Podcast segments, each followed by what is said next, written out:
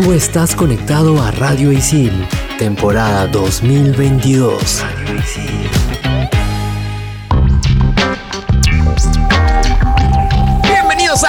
Expansión Geek por Radio Isil. Yo soy Gustavo, más conocido como Tungling, y en este primer bloque vamos a ir con toda la fuerza del universo y vamos a hablar sobre A Plague Tale Requiem. Y yo soy Hulz, más conocida como Hulz Rex, y en el segundo bloque estaremos hablando de un evento que dejó mucho que hablar y este es el Game Show de Xbox y Bethesda. Hello gente, yo soy Sam, más conocida como Sammy la Tortuga, y en el episodio también hablaremos del Xiaomi Poco X3 Pro. Manda partida.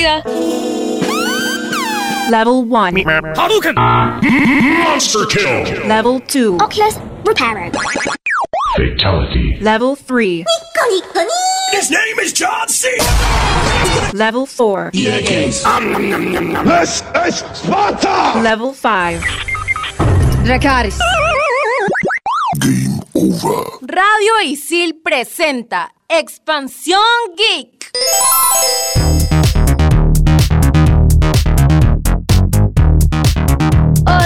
Rex, only to link. Están emocionados, están preparados para hablar de la segunda, no sé si es segunda parte, no, está mal dicho, pero de la continuación del juego A Plague Tale Innocence. Sí, estoy preparado y con. No, yo sí estoy súper hypeada. Estoy súper hypeada porque es de los juegos más esperados del 2022. Promete, las gráficas están increíbles, pero creo que no había mencionado el nombre. Estamos hablando y me refiero a A Plague Tale Requiem. Como ya les estaba adelantando, es la continuación de esta saga de A Plague Tale Innocence. Y eh, un poco para contarles de qué trata. Trata de, de la historia de dos hermanos, es lo que entendí. Dos hermanos, la chica se llama Amicia, me encanta su nombre, no sé por qué. Su hermanito Hugo, un nombre más común. Siento que Amicia nunca lo he escuchado en mi vida y por eso me gusta. Suena chévere, es distinto. Y, y no, y no es que el clásico nombre distinto que dices no, no lo pondría, a, no sé, a tu hija, sino es como que sí, sí es posible, ¿no? es viable ese nombre. Es chévere, suena genial. El Plague Tale Innocence es la primera, la primera parte o el primer juego, ¿no?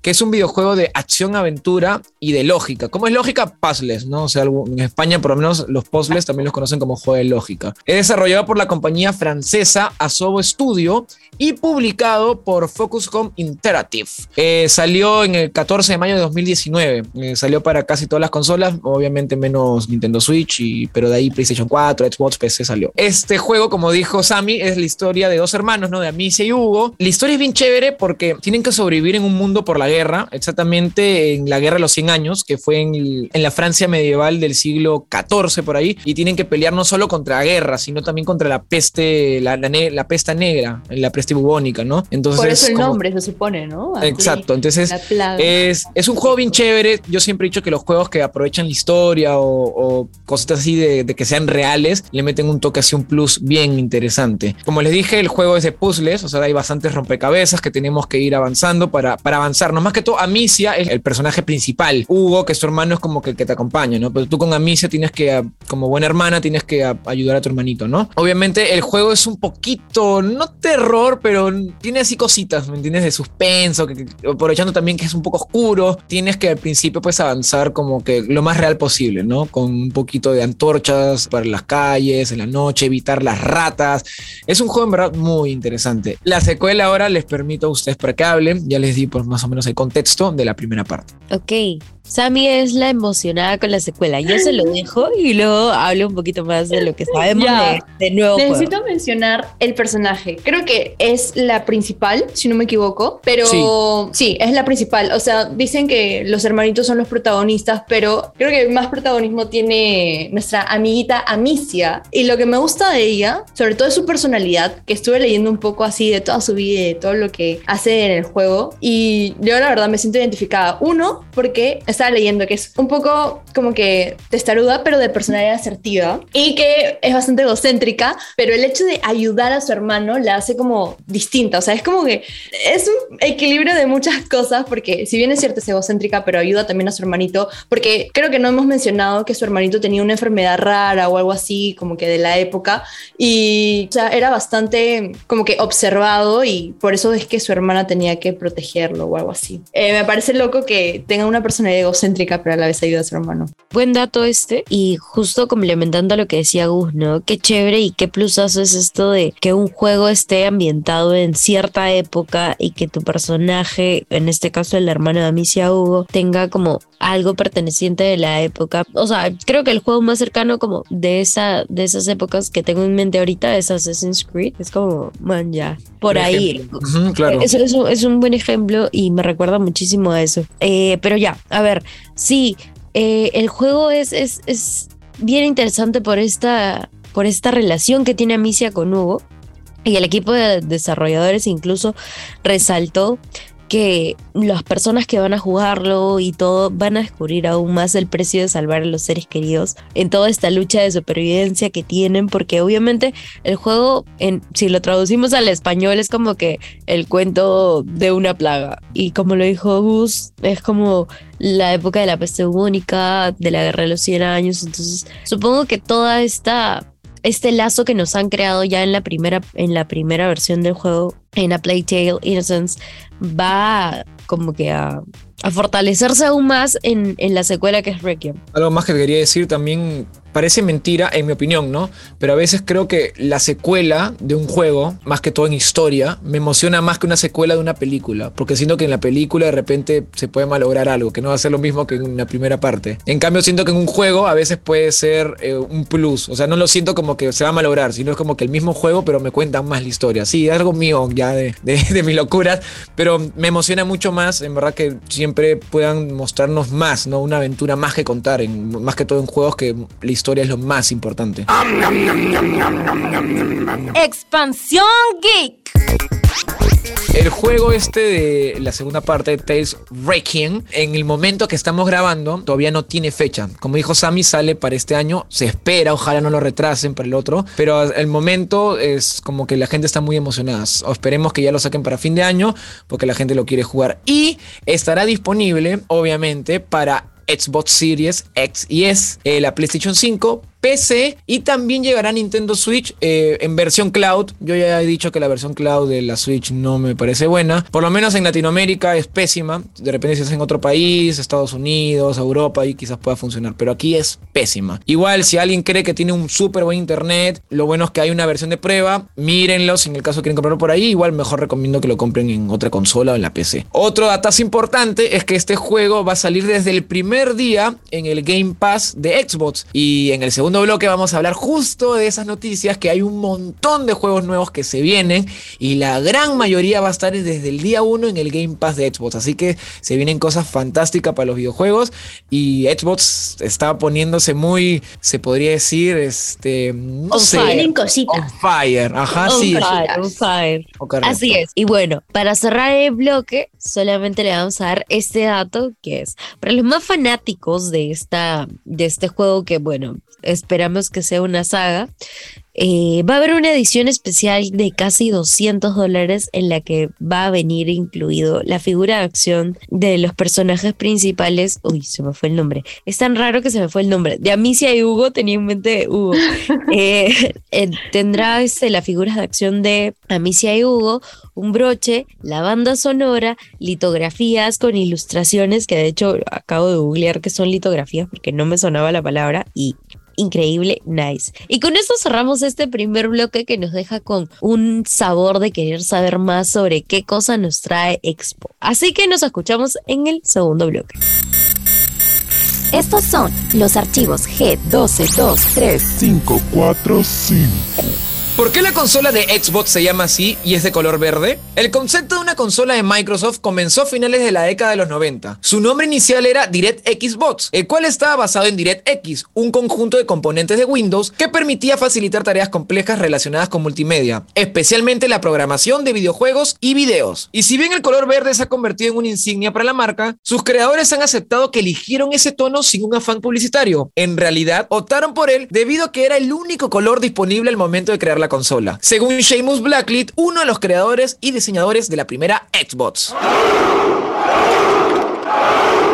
Expansión Geek. Y estamos de vuelta aquí con toda la fuerza del mundo. Sí, estoy ya muy energético, estoy muy así, astral, no sé, no sé qué me pasa. Estoy con todas las energías. No sé, se nota que he regresado con todo el programa. Vamos ahora a hablar del Game Show de Xbox y Bethesda del 2022, obviamente, que hubo el domingo, si no me equivoco, 12 de, de junio. Y hubieron un montón, pero un montón de noticias. Justo el, el Tales of Requiem, bueno, a Plague Tale Requiem, que hemos hablado en el bloque 1, también salió todas las noticias que hablamos en el primer bloque salieron en esta conferencia, ¿no? Que hay que recordar que normalmente en junio de cada año hay la E3, pero a raíz de la pandemia se han ido eh, cancelando y supuestamente recién volvería en el año 2023.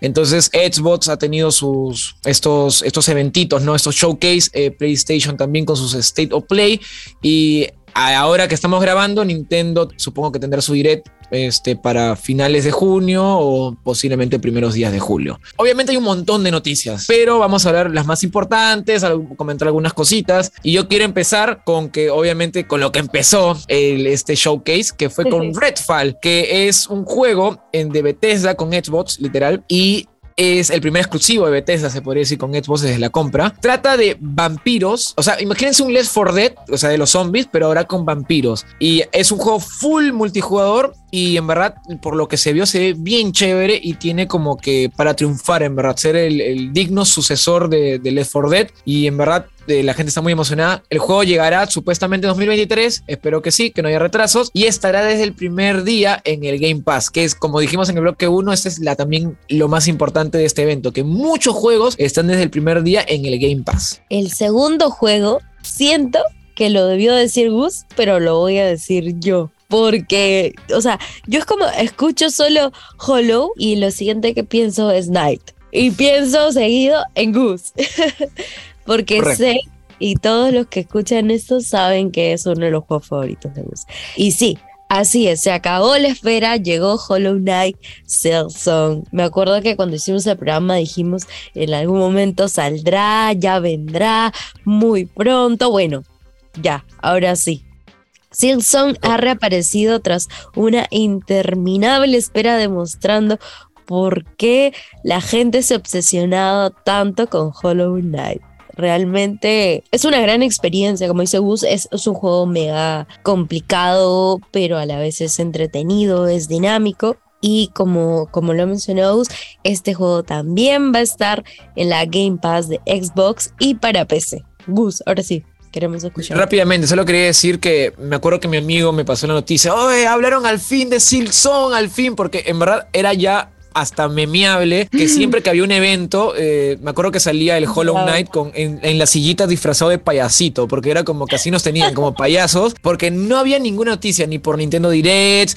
ni por eh, show de PC, nada, y al fin salió noticias. Que es, bueno, estoy feliz, pero ya dijeron que sí o sí llega en el 2023 pero no hay fecha. Espero que sea lo más rápido posible, principios de año o mitad, pero si llega a finales, ay Dios mío, bueno, por lo menos ya hay fecha, pero estoy feliz que hay nuevas imágenes, los gameplays que han salido están geniales, hermosos, mucha emoción. Bueno, pasemos a otro juego. Sammy, te toca. Yo quiero hablar, mira, acá todos estamos hablando de cosas que nos gustan, Gus ya habló de las cosas que les gusta, pero yo quiero mencionar dos cositas que se mencionó en este evento. Uno es el Hide on Life que si eres amante, amante de Rick and Morty, definitivamente te va a gustar este videojuego medio surrealista que te va a dejar con más preguntas que respuestas. Recomendadísimo. Qué locura de videojuego. Yo creo que por ese juego y por la otra razón, la segunda razón, voy a dejar de lado la PlayStation y me voy a migrar y voy a convertirme Xbox. Lo digo. Oye, hablando de, traiciones, en este mismo bloque voy a decir una traición que ahí les voy a, les voy a spoilear. Alguien importantísimo, creador de juegos de PlayStation, en este evento dijo que iba a trabajar con Xbox. Ahí hablaremos en un ratito. Pero rápidamente quería decir también que este juego, High on Life, no solo es que para los fans de Rick and Morty, por, porque, porque en sí, sino porque es eh, de los creadores, de los, guionistas de Rick and Morty. Creo que tal vez habrá quedado un poco confuso, pero no es un videojuego de Rick and Morty, sino es un ah. juego como que de los creadores de Rick and Morty, pero tiene este mood, o sea, sí tiene el mood como surrealista, así que te deja como que con crisis existenciales y con preguntas que no te dejan dormir. Este juego va a ser así y que llegará en octubre del 2022. Así que a esperar y también dicen que se jugará de lanzamiento en el Game Pass.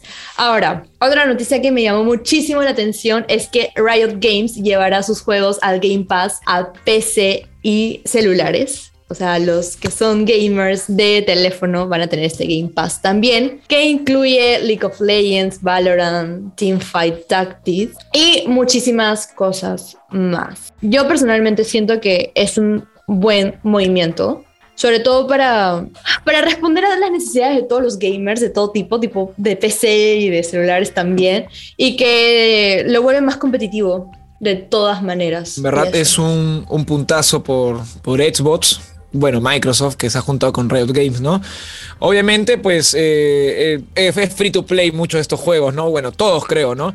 Entonces, más que toda esta jugada es para que la gente que ya tiene su Game Pass, como que de alguna manera vea, oye, aquí también ya puedo conectarme de frente a los juegos de Riot. Entonces, como que se unen y de alguna manera atraen más gente. Y supongo que habrán cositas nuevas que traerán juntos, ¿no? De repente algunos skins, qué sé yo. Así que va a estar en verdad muy chévere esa fusión con el Game Pass. Y un mega plus el hecho de jalar gente desde los celulares. Muchos gamers de PC no consideran a la gente que juega desde los celulares.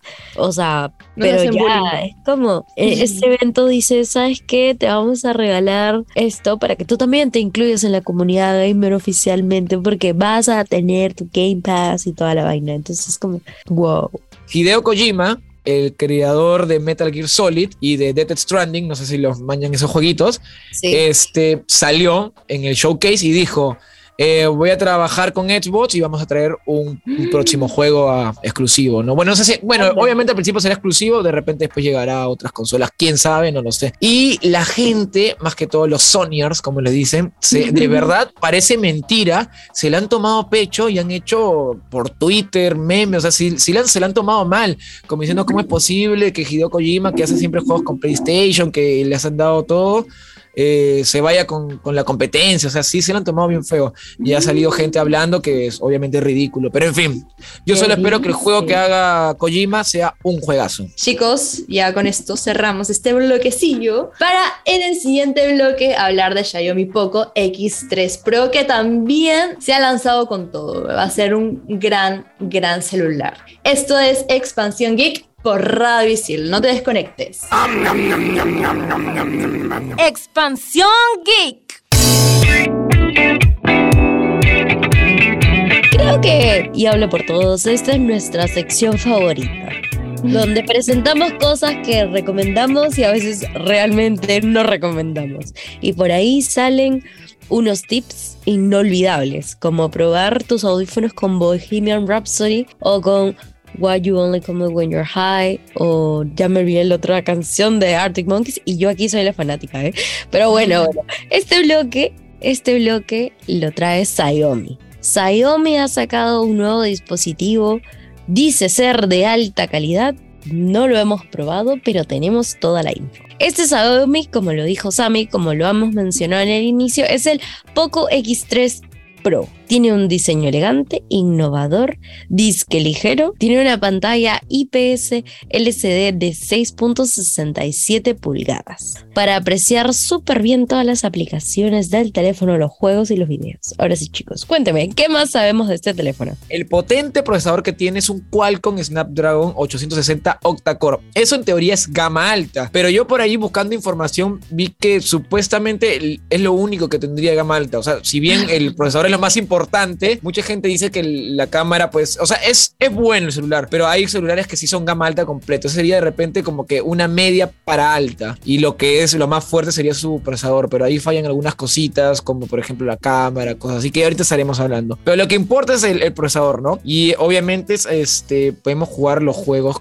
que queramos y podamos, en verdad, a una velocidad incrementada sin ningún problema, con 8 GB de RAM y también esta versión tiene 256 GB de memoria interna. Es bastante Sí. memoria. Yo sí quiero defender la cámara porque tiene una cámara cuádruple de 48 megapíxeles más 8 megapíxeles más 2 megapíxeles y 2 megapíxeles más en la principal. Son como que ves una cámara, un- una cosa de cuatro lentes que están mirándote, que uno tiene 48, otro tiene 8 y dos de 2. Me parece eso como que mejor que el iPhone, solo que tal vez el balance de blancos y por ahí hay cositas que el iPhone tiene y que siempre supera a todas las marcas, ya sea Xiaomi, ya sea Samsung, ya sea a todas, pero me parece, me parece buena, me parece buena opción esto y que su cámara frontal tiene 20 megapíxeles, que es muchísimo más de lo que tiene, por ejemplo, el iPhone 12. El iPhone 13 no, no tengo el- la, la cifra exacta, pero tiene una buena cámara ¿eh? para lo que te ofrecen. Me parece bien, además que su, su calidad es nítida, por ahí vas a ver bien las fotos con bastante claridad, ¿no? Y, y profesional también, porque para que tengas cuatro cámaras creo que definitivamente te vas a poder, vas a tener opciones profesionales para, para tomar tus fotografías y eso. La cantidad no hace la calidad. Ahora sí. Sí, sí, pero es buena cámara, de ahí sí tienes razón, pero lo decía porque como se vende como algo de super gama alta por, por su Snapdragon, como que, o sea, no te digo que esas cámaras sean malas, pero de repente, pues hay de haber celulares que de repente con ese mismo Snapdragon ya van al espacio un poco más, ¿me entiendes? O sea, ya no sé qué, ya son prácticamente laptops en, en- en tu mano. Pero a ver, yo Pero busqué rápidamente, por ejemplo, para comparar como la mejor cámara o el celular con, entre comillas, mejor cámara dentro del mercado, es el iPhone 13, se podría decir, pero tiene, un, tiene 12 píxeles en la cámara, como que en la cámara normal, en la cámara que apunta ¿Frontal? a las personas. En la Ah. frontal no, en la otra. en la, La Ah, posterior. la posterior, ajá. Entonces, me parece que 20 megapíxeles es suficiente y está muy, muy bien como cámara frontal. Ya ahí la calidad y todo eso, o sea, de cómo se ve finalmente la foto, puede que no sea tan bueno, pero los números lo, no sé, los números pueden defenderlo. O sea, igual iPhone se caracteriza por tener unos colores un poquito más vivos, más cercanos. Ajá. Son los colores, creo. Sí, la colorización de iPhone es top, siempre va a ser la mejor y hasta ahora no he visto algún teléfono, sea el que tenga con los megapíxeles que tenga mejor que el de iPhone que no sea de. Pero bueno, y nos vamos a la batería. La batería dice ser potente. ¿Y qué potente? que 5160 miliamperios del Poco X3 Pro. Le permitirá, y que le permitirá, al teléfono contar con una alta capacidad de resistencia por largas horas. Yo siento que la batería depende mucho de qué cosas hagas con el teléfono. Puedes tener un gran teléfono, pero quizás eres, este, no sé, pues fotógrafo de teléfono o gamer de celulares y vas a estar todo el día con el celular. Entonces, depende mucho, pero yo creo que es buena, ¿eh? Pero lo malo, la temperatura del teléfono se incrementa muy fácilmente. Y obviamente alguien que por lo menos le gusta jugar videojuegos este, es, es fastidioso porque ahí, ahí es donde más sale esa, esa subida de temperatura. Expansión Geek.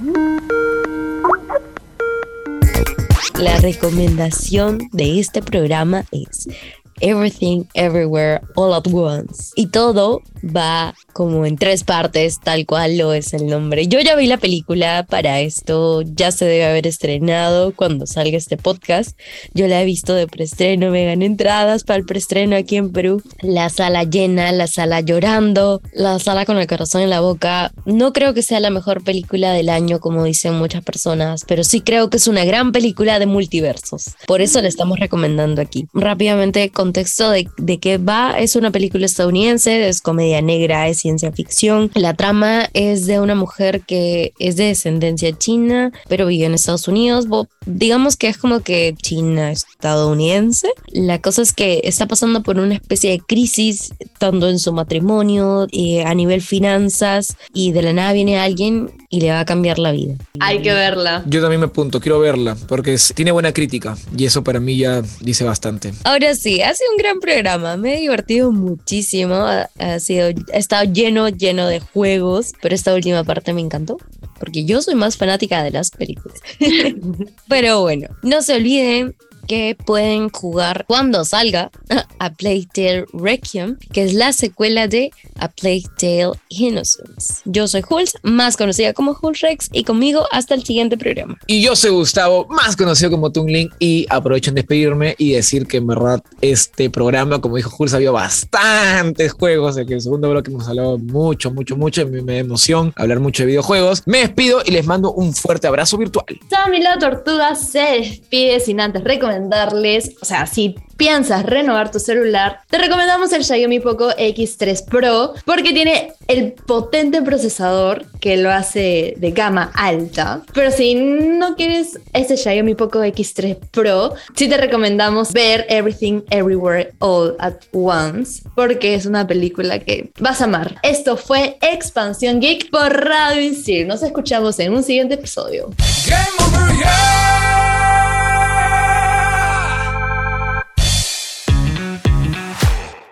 Tú estás conectado a Radio Isil, temporada 2022. Radio Isil.